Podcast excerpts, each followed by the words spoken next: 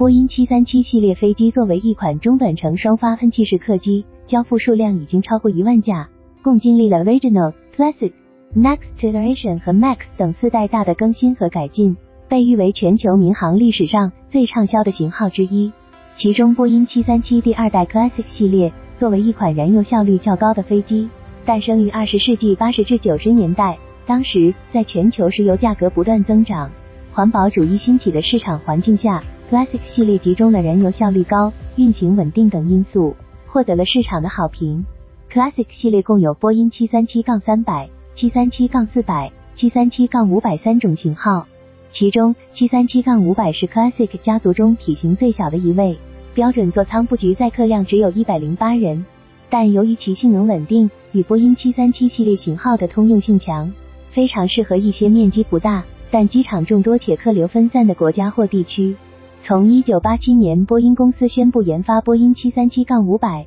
到两千年正式停产，该型号共生产了十二年。而即便已经停产二十余年，至今仍有十九架波音七三七杠五百活跃在亚洲。下面就是亚洲境内十架机龄最长的波音七三七杠五百。一、伊朗的 EP 杠 FSA，伊朗航空公司拥有亚洲现役十九架波音七三七杠五百飞机中年龄最大的一架。注册号为 EP 杠 FSA 机龄三十二年。这架飞机为全经济舱配置，可容纳一百二十四名乘客。于一九九一年五月开始服役于欧洲马士基航空公司，曾在一九九六年至二零零二年期间在英国都航空公司服役。多年辗转后，于二零一五年进入伊朗 Zeppelin 航空公司服役。二，伊朗的 EP 杠 FSB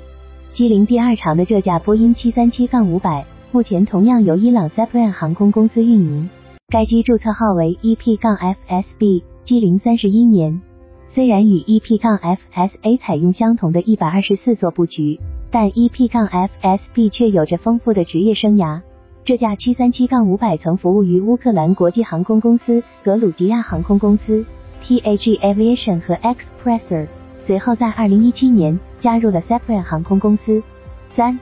哈萨克斯坦的 UP- 杠 B 三七二四，这架波音七三七五百制造于一九九二年，注册号为 UP- 杠 B 三七二四，服役于哈萨克斯坦的 Skyt 航空公司。与 s e p r a n 航空公司一样，这架有着三十一年机龄的七三七五百飞机也采用了全经济舱布局，但座位少了一排，共有一百一十八个座位。该机此前曾由爱尔兰航空公司和俄罗斯航空公司运营。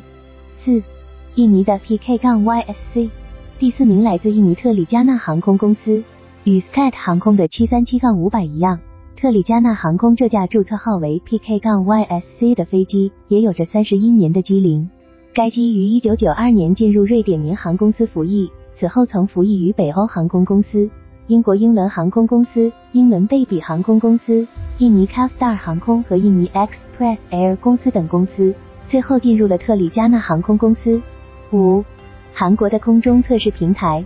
排在第五名的七三七杠五百与前面几架相比有些不同。这架拥有三十点五年机龄的波音七三七杠五百，目前已不从事客运服务，而是被韩国空军用作空中测试平台。不过其职业生涯的大部分时间里都是一架客机。从一九九二年到二零一四年期间，这架波音七三七杠五百都服役于捷克航空公司。六。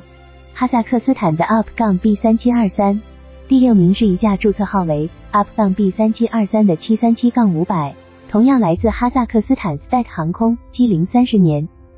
相较于前六名，随后五架七三七五百均来自印尼航空 Nam Air，平均机龄为二十八年，略显年轻。而对于中国旅客而言，七三七系列飞机在二十世纪八十年代进入中国，很早就被人们所熟知。在第二代的737 Classic 系列中，波音737-300在中国的航空市场有着举足轻重的地位，而737-500作为 Classic 家族的独特成员，在中国保有量并不多。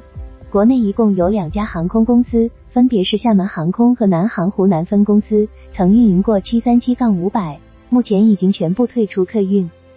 梳理目前这些高龄客机的服役情况，也可以看出。现在中国旅客所习以为常的年轻飞机，其实并不是全球各个国家民航运营状况的常态。作为民航领域的高增长市场，我们要不断思考在成为全球民航大国之后，如何继续增强实力，最终实现全产业链的民航强国愿景。